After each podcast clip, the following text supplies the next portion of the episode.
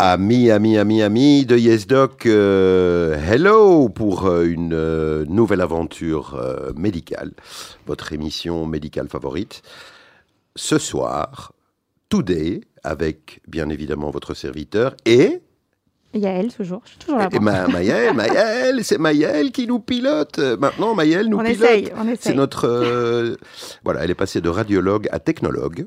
Oui, Hein oui, je suis Eh, non, elle carré fait- et elle technologue. Et voilà, elle fait un double mixte et, euh, et- et elle fait ça avec brio. Alors, aujourd'hui, chers amis, nous avons le plaisir de recevoir un récidiviste. hein. ah ouais, Roland, tu es récidiviste. hein. Nous recevons euh, Monsieur Roland Peck, euh, que nous avons eu le bonheur d'entendre à l'époque euh, concernant le sommeil, une émission qui a été fort appréciée, je pense. Euh, je sais, mon petit doigt me dit d'ailleurs que certains t'ont envoyé des petits massages pour euh, te féliciter. Oui, hein Quelques patients appelés Et- également. oui, oui, mais des docteurs aussi. Hein. Et des Oh, docteurs bon, bon, aussi. Voilà, voilà, voilà, voilà. Alors aujourd'hui, euh, alors d'abord bonjour Roland, Bonjour Eddy, bonjour Yael. Bonjour Roland. bienvenue, euh, bien, re-bienvenue dans ce studio Remercie Mais m'inviter.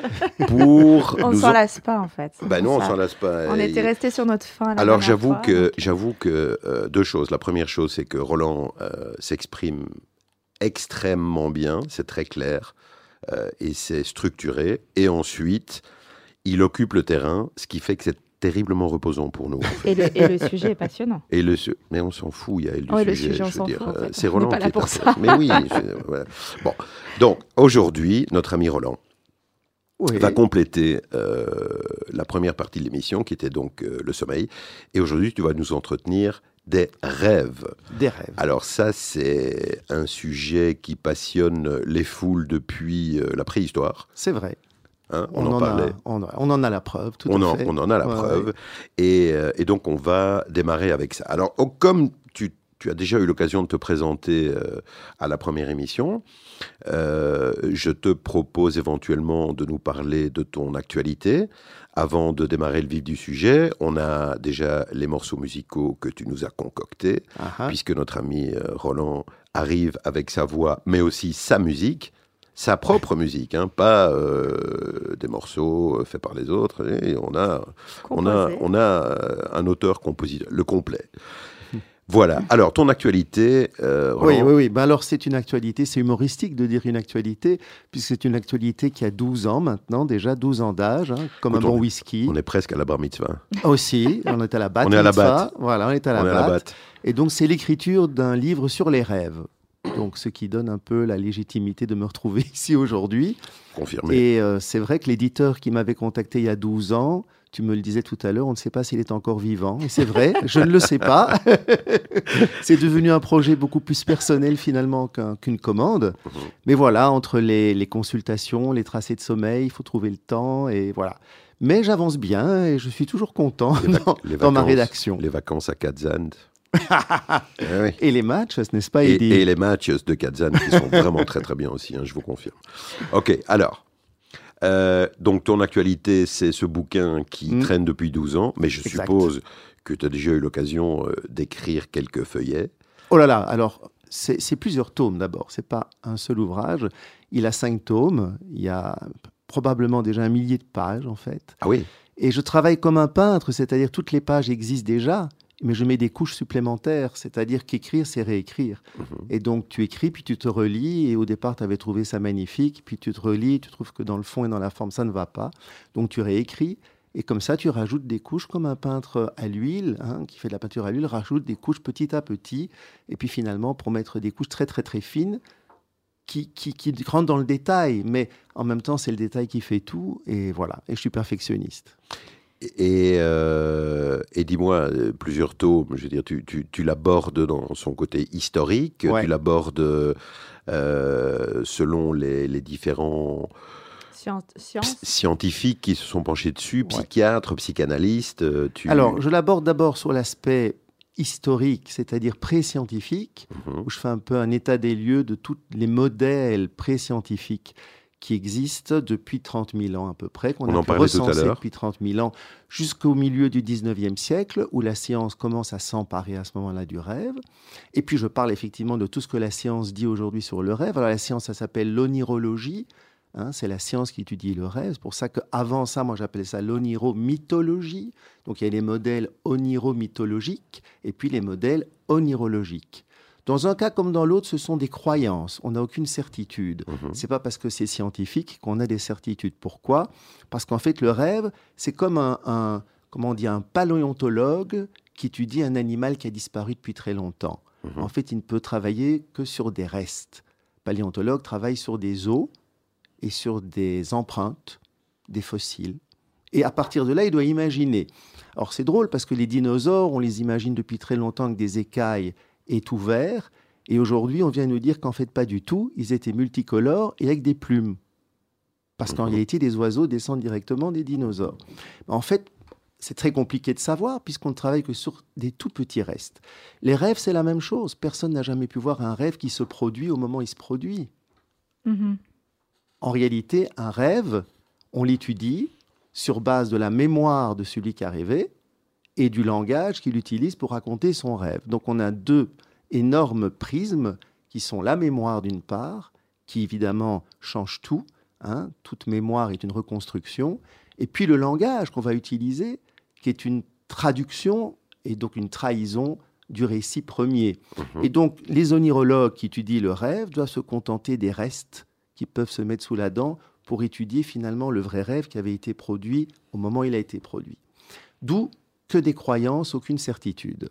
À partir de là, un autre travail, c'est d'expliquer les fonctions du rêve. Qu'est-ce qu'on pense aujourd'hui quant aux fonctions du rêve et ma théorie personnelle, parce qu'on a chacun sa théorie personnelle. Et puis finalement, comment j'utilise le rêve pour travailler avec mes patients sur un plan psychothérapeutique? Parce Ah qu'on oui. utilise le rêve, au moins depuis Freud, mais encore bien avant, Mhm. dans le but de soulager la souffrance d'un patient qui vient, qui raconte son rêve et avec lequel on va essayer de, de- de- de l'aider à partir du rêve qu'il a raconté. Donc il y a beaucoup de matière.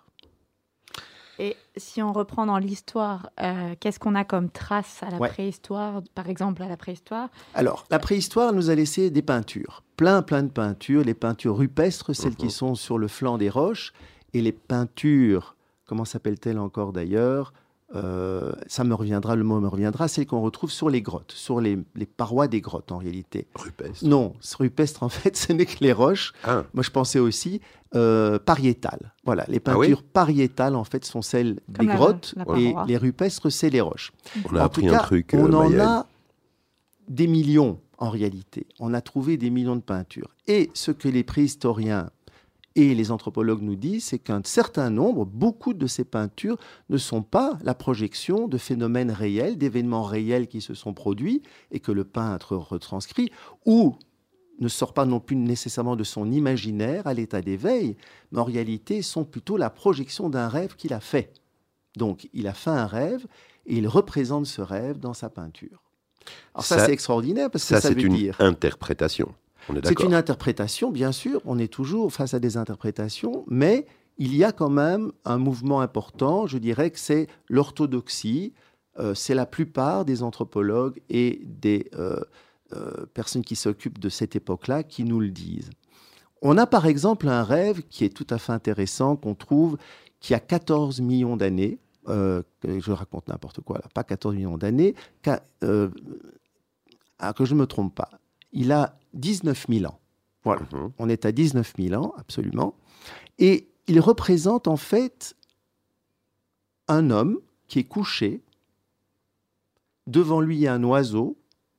À ses côtés, il y a un bison. Le bison est mort avec une lance à l'intérieur de lui. Et puis, il y a des morceaux de lance au sol. Et puis, on a l'impression que cet homme perd un peu du sang aussi. Ça a été interprété, évidemment. L'interprétation est la suivante. Il faut dire que l'homme est en érection aussi. C'est important. Alors, l'interprétation. Attention, Roland. Ouais. Attention. On a- on Ne a me lance pas. Ne me lance pas. Je ne savais pas. Ouais, non. Désolé. Désolé. non, non. Ouais, ok. Ok, on Alors, te suit. L'oiseau, Ça, c'est une interprétation de Jouvet, en fait. Hein. Jouvet, c'est un des pères de l'onirologie. Pas Louis, hein, pas Louis. Non, non, non, non. Michel Jouvet, de Lyon, donc un des pères de l'onirologie et un des pères de la somnologie, donc l'étude du sommeil, vraiment un des pères importants. Il dit ceci, l'oiseau représente le fait que ce qui se passe derrière lui, c'est un rêve. L'oiseau est au premier plan pour dire derrière moi, c'est un rêve. L'homme qui est couché, c'est en même temps le peintre, lui-même, qui est en train de rêver. Comment on sait qu'il est en train de rêver? Parce qu'il est en érection. Et qu'on sait que dans le sommeil, quand on est en sommeil paradoxal, on est toujours en érection. Et que ce sont surtout les rêves du sommeil paradoxal dont on peut se souvenir. En fait, on rêve dans tous les stades de sommeil et toute la nuit, contrairement à ce qu'on a pensé pendant longtemps. Mais on, comment on peut dire, on attrape, on capture beaucoup plus facilement les rêves en sommeil paradoxal, parce qu'en sommeil paradoxal, on est compétent sur un plan de la mémoire et du langage. Donc on peut s'en rappeler et se le raconter et le raconter aux autres. Mhm.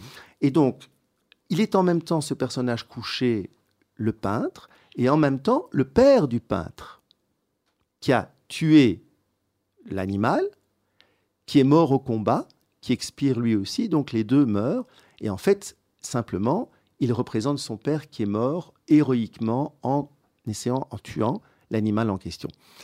Or, l'interprétation, c'est que ça s'est passé, bien sûr, mais que ce qu'on voit là, c'est par le prisme du rêve de l'artiste. Il ne représente pas la scène telle qu'elle s'est produite, il la représente telle qu'il a rêvé. Et du coup, on comprend tout de suite quel est le modèle du rêve à cette époque-là. Le modèle du rêve à cette époque-là, c'est que le rêve, c'est un revenant qui vient nous délivrer un message. Donc ce père, il est mort, mais il vient visiter son fils pendant son sommeil. Il se manifeste. C'est donc un revenant, pas un fantôme, parce qu'un fantôme, c'est quelqu'un qui est mort, mais pas de sa propre famille. C'est quelqu'un qu'on ne connaît pas. Alors que quand c'est un aïeul qui revient, c'est un revenant. Et donc on a le premier modèle finalement, qui va d'ailleurs perdurer jusque dans les sociétés traditionnelles aujourd'hui, ou encore aujourd'hui, dans les sociétés traditionnelles, le modèle oniromythologique est le rêve. Ce sont des personnes mortes, surtout de notre famille, qui viennent nous voir pour nous donner un message, pour nous aider. C'est toujours dans l'idée d'aider, hein, de donner une prophétie, de dire voilà ce qui va se passer dans le futur, pour pouvoir s'orienter, une sorte de boussole spirituelle pour pouvoir se guider dans l'existence, et cette existence est tellement compliquée, on la comprend tellement pas, eh ben, le mort vient pour raconter ça. Ça, on sait aujourd'hui que c'est le modèle d'interprétation du rêve qu'on avait depuis 20 000 ans, 25 000 ans, probablement déjà 30 000 ans, c'est-à-dire les premiers hommes euh, de Cro-Magnon et les derniers hommes de Néandertal. Et donc le, rêve en, soi a un, rôle différent en fonction. Enfin, on, a prêté des rôles, plein de rôles, autant de rôles qu'il y a eu, je dirais, d'onirocrite. Un onirocrite, c'est quelqu'un qui interprète les rêves. Mhm. C'est le nom que les Grecs ont donné à ça dans l'Antiquité. On l'utilise encore aujourd'hui pour rigoler, mais voilà, une personne qui va interpréter les rêves se basera toujours sur un modèle. À quoi sert le rêve? Qu'est-ce que c'est que le rêve? Et comme je l'ai dit, il y a des modèles qui sont pré-scientifiques, ils sont très intéressants, il y en a énormément. Et puis il y a tous les modèles scientifiques qui sont tout aussi nombreux et tout aussi euh, contradictoires les uns et les autres. Donc c'est un monde scientifique, l'onirologie, où tout le monde euh, se, conteste. Hein, c'est une contestation totale. Je dirais. On, va, on va vraiment d'un point qui est celui d'Obson, par exemple, qui est plutôt neurologue, qui dit les rêves, c'est le déchet des processus neurologiques qui ont lieu pendant la nuit. Mhm. Donc on nettoie les neurones, on les bichonne, ils se restaurent, et la scorie de ça, ce sont les rêves. Ça ne représente rien, ça n'a aucun sens. La meilleure chose qu'on peut faire avec les rêves, c'est les jeter à la poubelle et les oublier au plus vite. Ça, c'est la position extrême. Et de l'autre côté, on va dire, le rêve, c'est tout. Le rêve, c'est tout. C'est le plus important d'une vie. C'est le plus important de ce qu'un être humain peut faire. C'est le top du top. C'est ce à quoi il faut consacrer le plus d'attention, comme les dream cultures font. Hein. Il faut savoir qu'il y a des sociétés traditionnelles, beaucoup, où les, membres des sociétés passent le plus clair de leur temps autour des rêves. Les Sénoïs sont les plus connus, donc c'est en Asie. Et donc, en réalité, mais il y en a plein, il n'y a pas que les sénoïs, mais eux ont été très fort étudiés depuis 70 ans à peu près.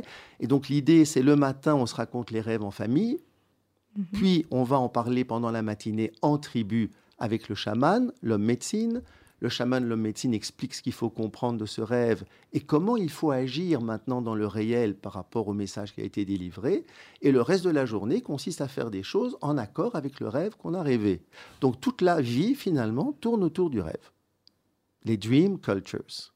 Alors, mais alors ça, c'est si on se souvient ça. de son rêve. Mais est-ce, comment on explique que certaines euh, personnes euh, ont tendance ouais.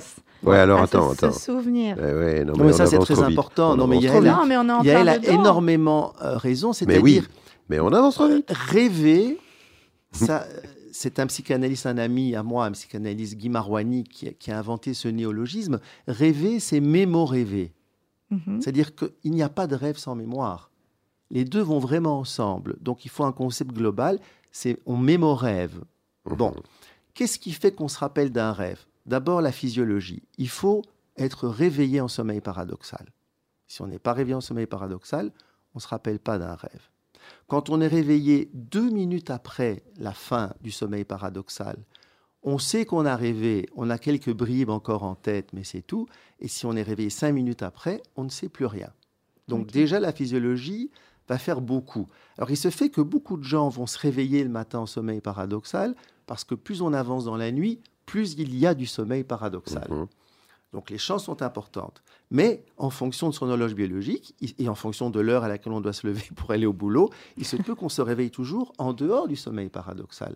La personne va dire Je n'ai pas rêvé cette nuit. Mhm. Et pourtant, En fait, ce qu'elle dit, c'est Je n'ai pas été réveillé en sommeil paradoxal, C'est donc ça, je ne peux et pas j'ai me pas de souvenir. rappeler- je peux pas me rappeler de mon rêve. mhm. Mais on va parler de tout ça. Je propose qu'on reparle de tout ça euh, en détail dans un petit instant, puisque voilà, on va le reprendre depuis le début, les, les- les phases justement. euh, Ouais. euh, le sommeil paradoxal, c'est la phase pendant laquelle on rêve le plus, apparemment. hein, c'est On rêve pas plus qu'à d'autres moments, mais on arrive à capturer le Ah, rêve. c'est ça. Voilà. C'est là qu'on arrive, comme avec un lasso, à attraper Ouais, le veau. attraper. à attraper le veau, alors que dans les autres stades de sommeil, c'est plus compliqué. Mais maintenant, on y arrive avec des nouveaux modèles euh, expérimentaux où on essaie de ne pas passer par le langage et, et- et- et- et- et parfois aussi de contourner la mémoire.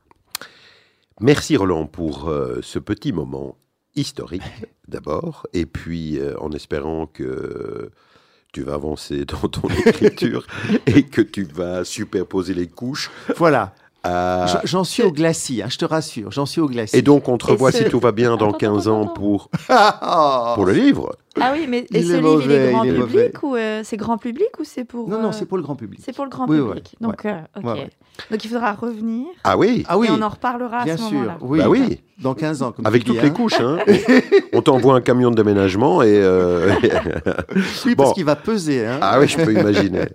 Alors, tu nous as, euh, comme la dernière fois, euh, concocté deux Ouais. morceaux musicaux cette fois-ci, et on aime bien avoir tes explications parce que ça a toujours du sens Bien sûr. euh, et un rapport euh, direct avec, euh, avec ce que tu nous racontes euh, aujourd'hui. Alors, Ouais, alors j'ai amené mes nocturnes. Donc pour petit rappel, les nocturnes, je les ai composés en 1999. Enfin, ils ont été enregistrés en 1999 pour tous les médecins généralistes de Belgique. Donc il y a 8000 CD, ils ont reçu pour leur expliquer ce que c'était le sommeil. Donc il y a un petit livre qui expliquait les différents stades de sommeil et puis chaque nocturne illustrait un stade de sommeil.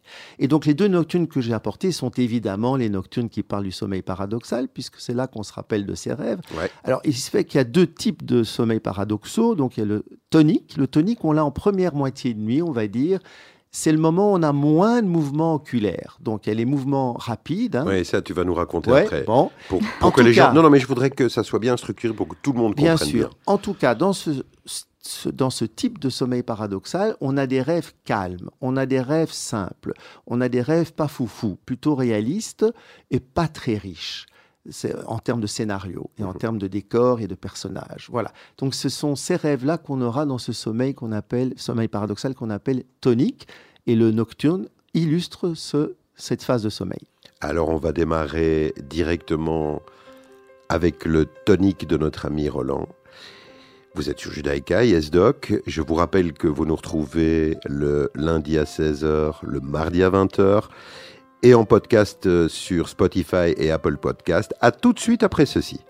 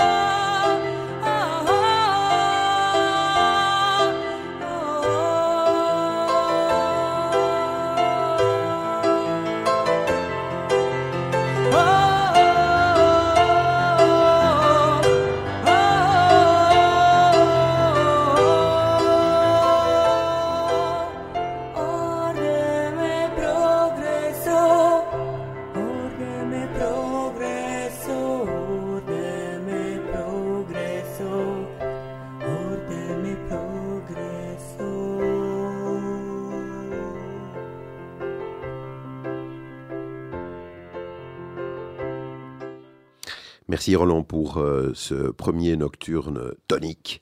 Ouais. Et je pense que tu avais une petite anecdote à mais nous oui, raconter mais oui, à ce parce qu'en fait, je ne l'ai plus écouté depuis un petit temps, et puis je, je l'écoute là avec toi, et je dis, mais enfin, c'est Anne Garfunkel, et bien sûr, c'est Anne Garfunkel qui chantait sur ce disque, et c'est important de le dire, puisqu'elle a quand même été animatrice sur Radio Radio Judaïka pendant des années, en fait. Mhm, hein. Exact. Et voilà, et j'ai eu la chance de la voir sur ce projet-là. Eh bien, Anne, comme tu vas nous écouter, on t'embrasse.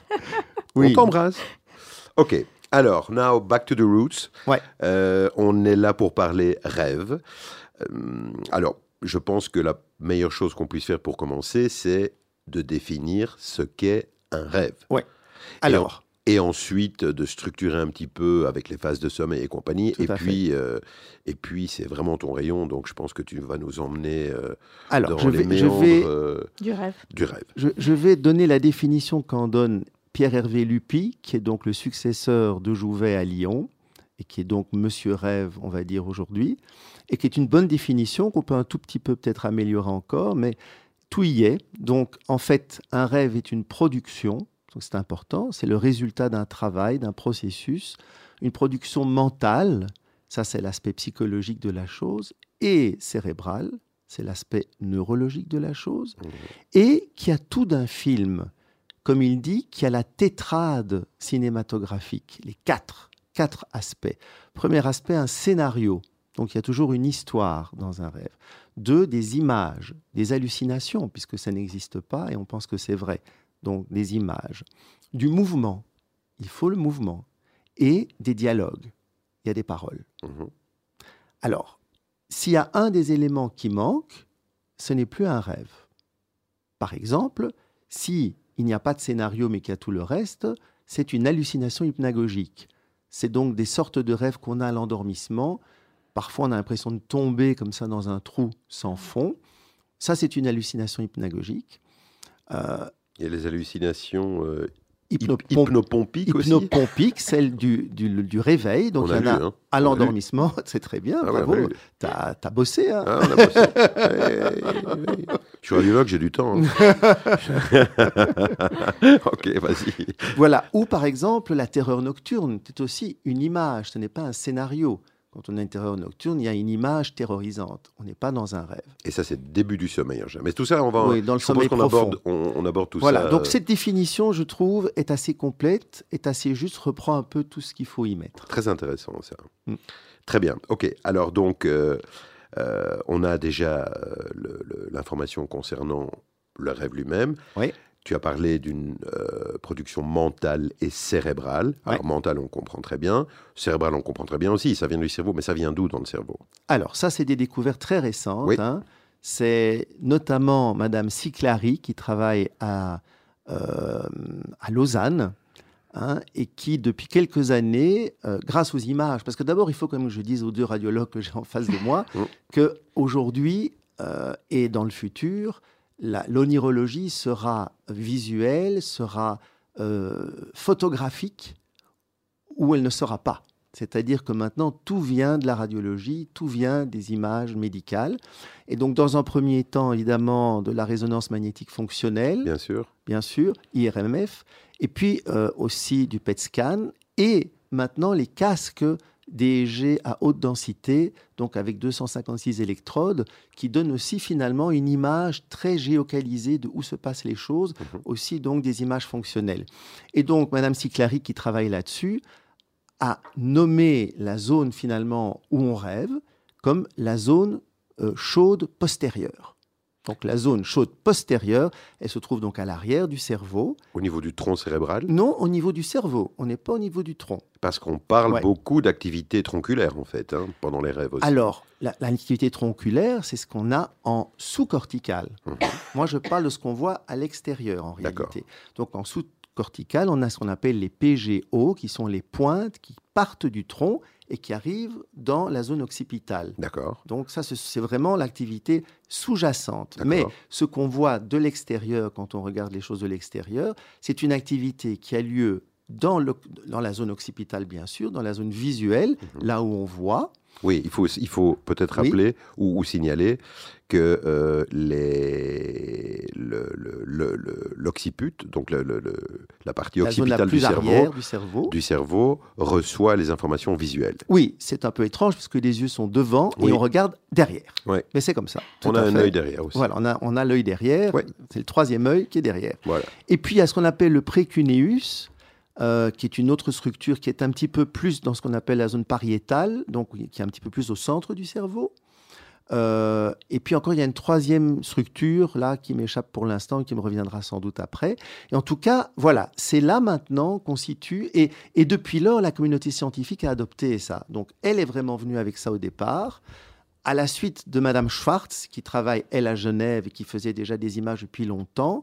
Mais vraiment, maintenant, c'est Francesca Ciclari qui est euh, au, au devant de la scène, je dirais, et elle est suivie. Et donc aujourd'hui, quelqu'un qui s'intéresse à l'aspect cérébral du rêve va dire ben, on, zone avec, on rêve avec la zone chaude postérieure. Très bien. Et Ouais. ces, ces zones dont tu parlais, Oui. elles travaillent toutes ensemble enfin, Oui. Ou c'est Alors, en même temps alors- À la suite. En fait, non, ce qu'on voit en fait, en fait, com- comment elle travaille de manière très intéressante, j'ai dit, pour pouvoir raconter un rêve, il faut être réveillé dedans.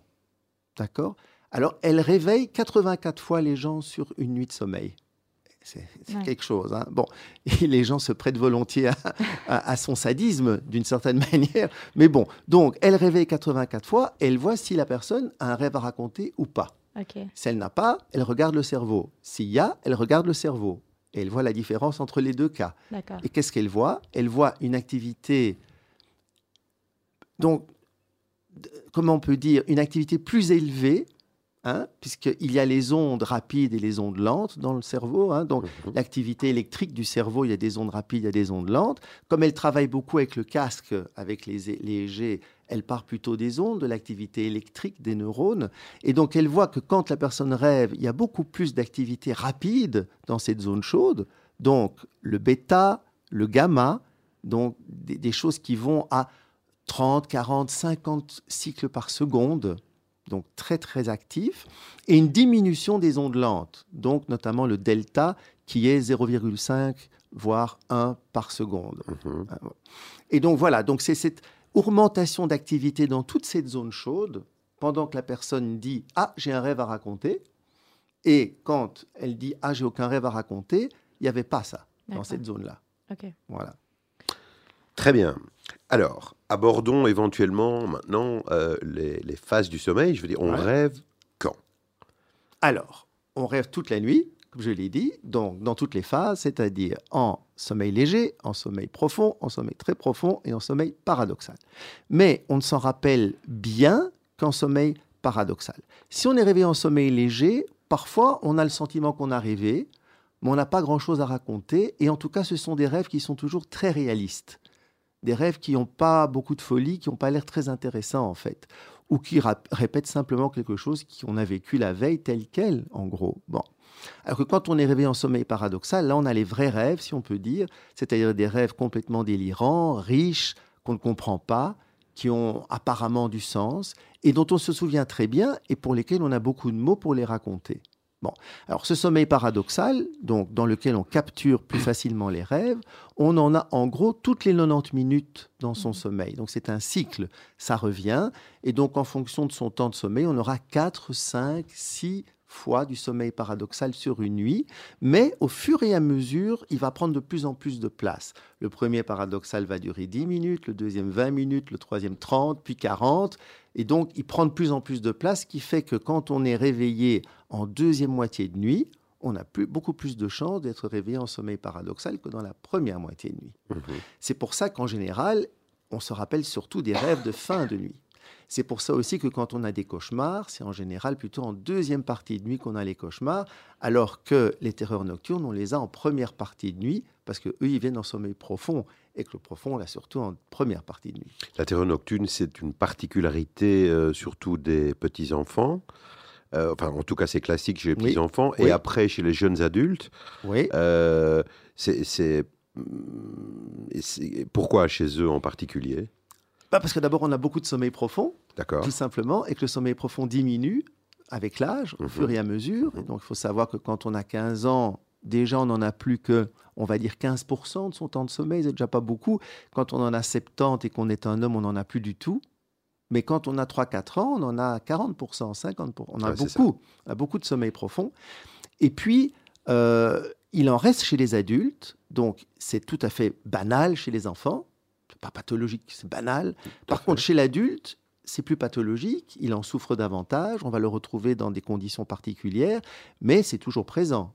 Ça n'a pas disparu. Peut-être c'est 10%, 15% euh, des dormeurs qui ont ce genre de problème encore. Alors que entre, par exemple, 2 et 4 ou 5 ans, on va avoir 60%, 70% des enfants qui peuvent présenter ça. C'est plutôt la règle que la marge. D'accord.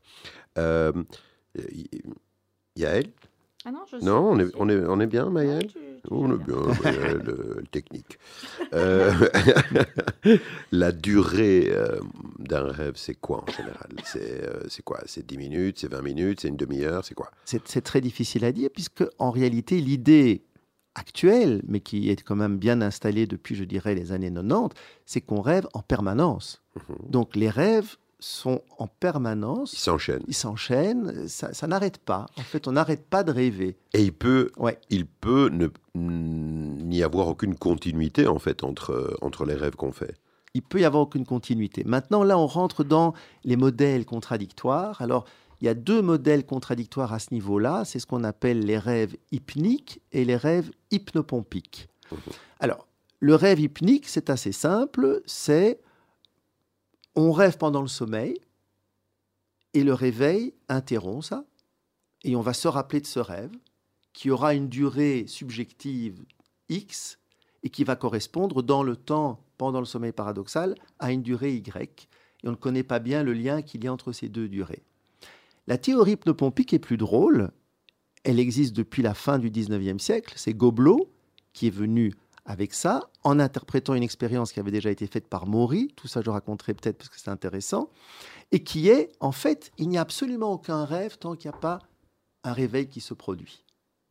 C'est le réveil qui, dans le processus de réveil, va créer le rêve en une fraction de seconde. Tout le récit. Et tout ce récit peut prendre 20 minutes à raconter, alors qu'en réalité, il a été produit dans la microseconde. Bon, alors, le, le rêve de Maury, qui est donc milieu du 19e siècle, c'est très bien, c'est très intéressant. Donc, il dit, voilà, moi, je suis en train de rêver à la Révolution française, et on m'emmène sur la place publique, et il y a le peuple qui hurle avec véhémence, et puis on me monte, et puis je suis mis près du, comment on dit La encore? guillotine. La guillotine. de la guillotine, voilà. Et puis euh, je mets mon coup, et puis je suis pris d'une angoisse terrible, et puis je vois toutes les têtes horribles de la Révolution qui me regardent, tous les Danton, les Robespierre, et puis la lame tombe, et au moment où la lame tombe, je me réveille, et j'ai mon baldaquin qui s'est effondré, et la flèche de mon baldaquin sur mon cou. Et je comprends qu'en réalité, c'est à cause de cette souffrance que j'ai sur le cou, donc ce stimulus, cette noc- nociception, cette douleur, que je fais ce rêve. C'est très intéressant. Ah. Maury part sur l'idée du rêve qui est une réaction, dans la théorie réactive du rêve, une réaction à un stimulus. Gobelot vient 50 années plus tard et il dit quelque chose que Maury n'a pas bien mis en évidence, c'est que si tout ce rêve qu'il a fait a été produit par la chute du bois sur son cou et que c'est la douleur qui l'a réveillé, c'est le réveil qui a créé le rêve. En un instant. Ouais. Ça n'a pas pu être fait avant, puisque c'est la douleur qui crée le truc, mais la douleur réveille immédiatement. C'est une douleur vive, donc on est réveillé tout de suite. Et donc, c'est la douleur qui fait naître un rêve. Enfin, non, c'est le, rê- Oui, le oui. réveil. C'est le réveil dû à la Oui, oui. douleur qui fait naître un rêve. Mhm. Et on a la théorie hypnopompique du rêve, c'est-à-dire c'est le réveil qui crée. Bon, alors Donc, là, hypnopompique, c'est veut le dire le réveil qui crée, et hypnique, et C'est hypnique, ça. c'est le sommeil. C'est le Donc, sommeil. soit le, le- le- le- le rêve est créé par le sommeil, soit le rêve est créé par l'éveil. Bon, est-ce que, est-ce que Pour le- répondre à ta question, excuse-moi, Non, Yael, pour répondre à ta question, si c'est la théorie hypnopompique, une microseconde va correspondre à 20 minutes de film, par C'est ça. exemple. Bon, oui, Pardon. Et le scénario ne peut pas changer en cours de, en cours de sommeil? C'est-à-dire, bah Là, ça aurait pu être, par exemple, euh, y rêver euh, de la Révolution euh, Oui. tranquillement. Et le fait... Je vais, je vais inventer une, euh, une Non, non, mais hein. oui, oui, c'est Et le intéressant. fait que le, le- son, Le son baldaquin. lit lui tombe dessus, oui, la fin est différente de ce qui aurait pu se passer. ok, donc co- comme une sorte de coïncidence Voilà. alors, entre le fait que justement il rêvait, il rêvait de la Révolution française Et et, voilà. qu'au même moment le machin est tombé. C'est peu probable. C'est peu probable. Je pense vraiment qu'en termes statistiques, c'est peu probable. Alors, alors euh, Mais Roland, évidemment, Roland, Roland. ça, ça date de la fin du 19e siècle. Aujourd'hui, ils sont toujours pas d'accord. Il y a des chercheurs qui sont dans les deux clans et des, émin- des éminents chercheurs, les uns qui défendent toujours la théorie hypnique et les autres qui défendent toujours la théorie hypnopoïque. Il faut savoir qu'en en, en onirologie, on n'a que de la contradiction. On n'a Mhm. aucune certitude. On travaille sur des restes. On ne peut pas avoir son objet d'étude face à soi avec le rêve. Mais ça, c'est des scénarios, des nouveaux scénarios à chaque fois. Hmm Maintenant, comment on explique, par exemple, le rêve récurrent? Ouais. Donc, le fait d'avoir toujours le même rêve qui revient. dans- jamais- jamais Alors là, on va quitter plutôt la voie des, des physiologistes et on va plutôt aller vers la voie des psychologues, évidemment. D'accord. hein. Et donc ça, c'est plutôt les théories psychologiques qui vont dire, par exemple, ben voilà, un rêve, c'est un message. Alors comme aujourd'hui, en général, on ne pense pas que c'est un message qui vient d'un monde invisible, surnaturel, extérieur, qui vient me visiter. On pense plutôt, dans les théories scientifiques, que le rêve vient d'un monde invisible, certes, mais qui est à l'intérieur de soi-même, qui est euh, pas du tout surnaturel, mais qui est inconscient.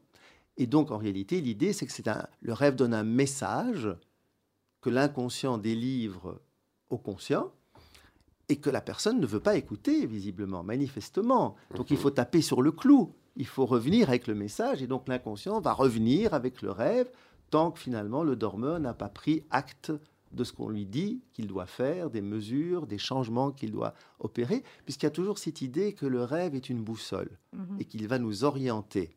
Alors, dans les théories pré-scientifiques, c'est de l'extérieur, y compris dans la Bible hébraïque. hein. Donc, la Bible hébraïque, ça c'est quand même important, c'est intéressant. Donc, dans le Tanakh, la représentation qu'on a, c'est exactement la même que pendant la préhistoire, c'est-à-dire c'est quelque chose qui vient de l'extérieur, qui vient nous parler et nous dire ce qu'il faut faire pour notre bien, sauf que c'est pas un mort de notre famille, c'est Dieu. Mais ce qui est intéressant, c'est que Dieu, il n'a pas la même estime pour les rêveurs que pour les dormeurs. C'est-à-dire que les dormeurs, ceux qui le méritent, parlent avec Dieu directement dans leur sommeil. Alors, Adam, Judith, qui a coupé la tête d'Holoferne, Abraham, pendant qu'ils sont dans un sommeil très profond, dans, le- dans la Bible on parle d'un sommeil très profond, Dieu vient leur parler et ils discutent. Mhm. Pour les rêveurs, c'est jamais comme ça. Les rêveurs, ils méritent d'avoir un message divin, mais par l'intermédiaire des anges. Il faut traiter avec le petit personnel. On ne peut pas entendre Dieu de ses propres oreilles, il faut passer par les anges. Et donc l'idée, le modèle euh, onirologique, oniromythologique dans ce cas-ci de la Bible, c'est Dieu délivre des messages dans les rêves par l'intermédiaire des anges qui viennent dire aux dormeurs voilà ce qu'il faut faire. Alors le premier de la Bible, c'est Abimelech. Abimelech, c'est un roi philistin qui tombe amoureux de, de Sarah, la femme d'Abraham, et puis des anges vont venir lui parler et lui dire ça va pas, tu peux pas, si tu fais ça, tu seras sévèrement puni. Et pourtant, il est très très très amoureux de la femme d'Abraham, mais il va renoncer, il va suivre l'injonction de Dieu. Et donc ça, c'est vraiment le, le tout premier personnage dans la Bible. Il faut dire qu'en réalité, Abraham faisait passer euh, Sarah pour sa sœur. Parce que Mm. s'il la faisait passer pour sa femme, elle allait être violée et lui allait être tué. C'est comme ça que ça se passait. Donc si elle était sa sœur, ça allait mieux. Donc finalement, Abimelech n'était pas avec des mauvaises intentions, mais Dieu le ramène sur le droit chemin. Hmm. Et alors il va y avoir des, rêveurs extraordinaires, évidemment, dont le top top est, Joseph, hein, qui est le rêveur de, la Bible.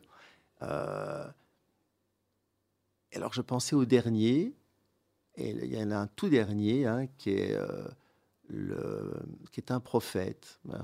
Son nom ne me revient plus non plus, mais ça me reviendra peut-être aussi. À la fin, je viendrai avec tout ce que je n'ai pas retrouvé. avec le livre. Voilà, et dans le livre. avec le livre. On en saura tous. On t'enverra. Euh, C'est le suspense. Avec le camion déménagement, on enverra euh, un dictaphone. Euh, bon, alors parce que le temps avance. Oui. et c'est vraiment très intéressant. On n'a pas. Alors, on a abordé les terreurs nocturnes, le cauchemar. Qu'est-ce que c'est le cauchemar? Alors, le cauchemar, depuis le début, donc depuis les, premiers modèles oniromythologiques, euh, le cauchemar est quelque chose de différent du rêve. C'est vraiment très différent. Alors, dans les modèles oniromythologiques, en fait, le cauchemar, c'est pas c'est pas un processus, c'est une personne. En fait, c'est quelqu'un qui est venu pendant le sommeil et, et, qui avait de très mauvaises intentions, une sorte de vampire finalement. Mais donc, Aujourd'hui, le cauchemar, quand on est dans un modèle psychologique, je dirais, euh, qui donne une fonction aux choses, le cauchemar est un rêve raté. Le cauchemar est un rêve raté parce que pour le modèle psychanalytique qui, en termes d'intrapsychique, est quand même le plus développé au niveau du rêve, l'idée c'est que le rêve, il a un rôle précis, c'est de garder le sommeil, c'est de protéger le sommeil contre les réveils. Donc il y a des menaces de réveil, il y a plein de stimuli autour de nous qui risqueraient de nous réveiller. Et du coup, le rêve vient comme une production qui permet de continuer de dormir. Et par définition, le cauchemar ne le permet pas puisqu'on se réveille d'un cauchemar. Mhm. On se réveille, mais on se réveille à cause du cauchemar. C'est le cauchemar qui fait qu'on se réveille. Et pourquoi est-ce qu'on se réveille à cause du cauchemar? Très simple, tout simplement parce que le scénario devenait tellement angoissant que par les moyens même du scénario, on n'arrive pas à le ramener à quelque chose de moins angoissant et que ce qui menace finalement, c'est la terreur. Mhm. Donc on est face à une terreur possible, à une sidération, à une mort mentale, ce qui est insupportable. Et donc pour éviter cette sidération, la seule manière, c'est de s'échapper et de se réveiller. Mais du coup, le rêve a raté son coup. Il n'a pas réussi. Alors qu'un vrai rêve, il va se trouver face à un vécu de mal-être, mais il va résoudre ce vécu de mal-être par le scénario. Donc le scénario onirique va finalement faire baisser le vécu de mal-être et le sommeil va pouvoir continuer. Ça, c'est intéressant aussi. Euh, alors, moi, je suis un peu intéressé aussi par euh, la concomitance euh, du physique. Ouais. Il, se passe des choses dans notre corps quand on rêve et surtout quand mhm. on cauchemarde. certains rêves peuvent être tellement agréable. Hein. Euh, on a vécu ça quand on était adolescent, les rêves mouillés euh, chez les petits garçons. Euh, je ne sais pas pour les petites filles parce que je n'ai pas cette expérience. les cauchemars avec des sueurs, des, de la tachycardie, je veux dire mmh. une accélération de rythme, du rythme respiratoire. Mmh. Donc ces rêves ont un véritable euh, je veux dire, impact physique, impact sur notre, voilà. tu, as, tu as quelque chose d'intéressant à nous raconter là-dessus? Oui, enfin, en tout cas, ce qu'on peut dire, c'est que ça va dans les deux sens. Ça, c'est amusant. Il y a un petit insecte qui passe. Un petit insecte qui nous passe devant. Qui veut dire quelque chose. Un papillon, oui. de, nuit. un papillon de nuit. Bonne nuit. Donc, en réalité, il se passe plein de choses dans le corps qui peut favoriser les cauchemars, toute une série de mal-être dans le corps qui peut favoriser le cauchemar à tout point de vue. Hein. On peut avoir trop chaud, on peut avoir une douleur parce qu'on on a bougé dans le lit, qu'on a ankylose quelque chose, on peut transpirer, on peut avoir trop froid, on peut avoir une douleur au ventre, on peut avoir une bouche sèche, on peut avoir un nez qui se bouche. Enfin, tout ça, ce sont des stimuli qui vont être, dans cette théorie qui est en partie vraie, réactionnelle, vont être utilisés dans le rêve et éventuellement aller vers un rêve d'angoisse. Alors, quelle est la différence entre un rêve d'angoisse et un cauchemar? Ben, Le rêve d'angoisse, on ne s'en réveille pas, car ça reste un rêve, donc on arrive à le métaboliser, et le cauchemar, on n'y arrive plus, on ne métabolise plus et on se réveille. Mais effectivement, en particulier en sommeil paradoxal, euh, qui est un sommeil très particulier au niveau et mental et physique, eh ben, il y a une possibilité effectivement de toute une série d'anomalies, de, désordres physiologiques, mhm. où effectivement on va pouvoir vite transpirer, on va pouvoir vite avoir toute une série de symptômes. Et ça, c'est plus lié au sommeil paradoxal en fait qu'au contenu du rêve en tant que tel. Donc si le contenu du rêve est calme, bah, ça ira bien. Si le contenu du rêve n'est pas calme, bah, il va y avoir effectivement à ce moment-là euh, une activité, physique, liée au sommeil paradoxal. Voilà. Euh, par ailleurs, euh, dans les choses intéressantes que j'ai pu lire, euh, apparemment, les motoneurones sont déconnectés. Enfin, oui, bien sûr. Voilà, donc ça veut dire que. Oui, euh, bah, c'est ça le paradoxe. Hein. le premier paradoxe. Les motoneurones, j'explique, euh, j'explique ce sont les, neurones qui activent notre, nos mouvements. D'accord? Je veux dire, donc, voilà, les mains, les pieds, le, corps. Et donc, a priori, pendant ces rêves en, en sommeil paradoxal, on n'est pas en train de remuer dans tous les sens, même si on est en train de se battre contre euh, euh, le dragon. Tu me euh, l'avais expliqué lors de la première émission. Oui, donc en fait, ce que tu dis est vrai. ce n'est pas lié au rêve d'ailleurs, c'est lié au sommeil paradoxal. C'est ça. Et c'est même d'ailleurs ce qui a donné le nom. Donc c'est Jouvet qui a découvert ce sommeil paradoxal. Enfin, il a découvert six ans après que les Américains le découvrent et l'appellent le REM, le sommeil à mouvement oculaire rapide. C'est la même chose, mais chacun regardait par un autre prisme, je dirais, par un autre angle. Mais donc, en fait, pourquoi il l'appelait paradoxal? Il a une belle phrase. Il a dit c'est un corps, en, un, pardon, un cerveau en folie dans un corps abandonné. Un cerveau en folie parce qu'en sommeil paradoxal, le cerveau est tout aussi actif qu'à l'éveil, voire plus mais dans un corps abandonné parce qu'il y a une paralysie du corps en même temps. Paralysie du corps qui heureusement ne touche pas le diaphragme, ce mhm. qui fait qu'on continue quand même à respirer, heureusement pour nous. Et, le cœur, oui, mais on parle de... bien sûr, on parle de muscles lisses. Euh, de, là, on parle de muscles striés. Exact. Toi, tu parles là de muscles lisses. Mais donc dans les muscles striés, effectivement, le diaphragme continue les petits muscles des yeux continuent, c'est ce qui donne les mouvements oculaires rapides. le petit muscle qui actionne le, tympan continue, ce qui fait qu'il y a les mouvements tympaniques rapides en même temps que les mouvements oculaires rapides. Mais à part ces quelques muscles-là, les autres sont paralysés. Et bien sûr, la question pourquoi? Ben, la, réponse vient assez facilement. Ça nous permet de ne pas agir nos rêves. Mmh ça, ça tombe bien, parce qu'effectivement, comme tu dis, on court, on se bat, on fait des choses incroyables. Il fallait le mouvement. Hein. J'ai dit dans la définition du rêve, il faut le mouvement, sinon c'est pas un rêve.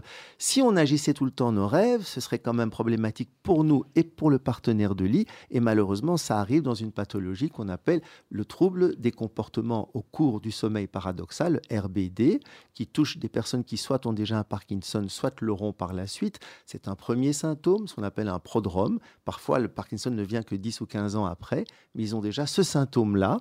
Et ce symptôme fait qu'il n'y a plus la paralysie, il n'y a plus cette déconnexion, et donc la personne agit ses rêves. Et comme en plus, ce sont des personnes qui font des rêves cauchemardesques et agressifs, ils se battent tout le temps dans leurs rêves. Et donc ils se font mal, ils se blessent, ils blessent leur partenaire de lit, parfois ils le tuent.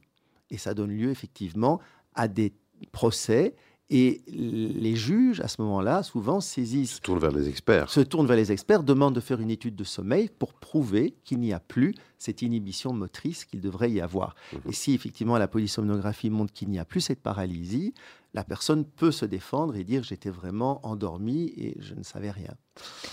On va, on va arriver au. On va arriver au bout. Je voudrais juste encore un tout petit mot sur le somnambulisme, parce que, parce que là on bouge. Hein. Euh, mais on n'est pas dans la même phase de sommeil. Du tout. Du tout. Euh, alors, un petit mot là-dessus, et puis on va conclure. Oui, donc d'abord de dire que ça n'a rien à voir avec les rêves, ça c'est important, d'une première.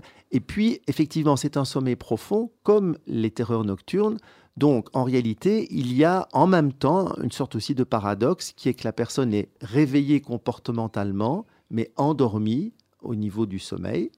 Et donc, elle a les yeux ouverts et elle peut faire tout de manière extrêmement habile comme elle a les yeux ouverts et qu'elle est très compétente sur un plan visio-spatial. J'ai dit tout à l'heure qu'on n'était pas compétent d'un point de vue mnésique, donc de la mémoire, et d'un point de vue du langage, en dehors du sommeil paradoxal. Donc on n'est pas du tout en sommeil profond, mais on est très compétent au niveau des mouvements et de la perception. Mhm. Du coup, on est capable de se lever, de descendre l'escalier en colimaçon, d'ouvrir le frigo, de prendre l'aile de poulet, de manger l'aile de poulet, de jeter l'os dans la poubelle, de refermer la poubelle, de remonter sans s'être sali les mains ni rien du tout, et de se recoucher en mettant son drap sur soi sans aucun problème. Ça, c'est le somnambulisme. Ok. Et- Merci, et Roland. Toi, dans ta pratique, euh, tu utilises le rêve comment?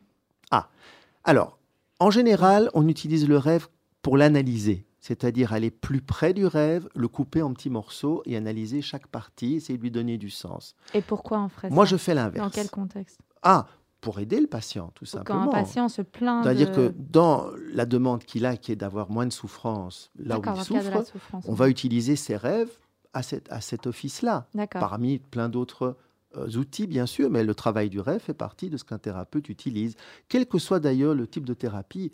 hein. on va le faire en psychanalyse, on va le faire en thérapie familiale aussi, Mhm. ce qu'on appelle les objets flottants, on va le faire en gestalt, on va le faire dans plein en fait de thérapies. C'est vrai que comme je le dis, le rêve fascine l'homme depuis toujours et le fascine encore aujourd'hui. Ma technique est totalement différente. Je propose au patient de prendre plus de distance par rapport à son rêve. Donc on n'analyse pas du tout, on s'en écarte. Ce que je lui demande en fait, c'est de le poursuivre. Donc il a une histoire. En général, quand un patient amène un rêve, c'est qu'il l'a quand même fortement perturbé, il l'a remué.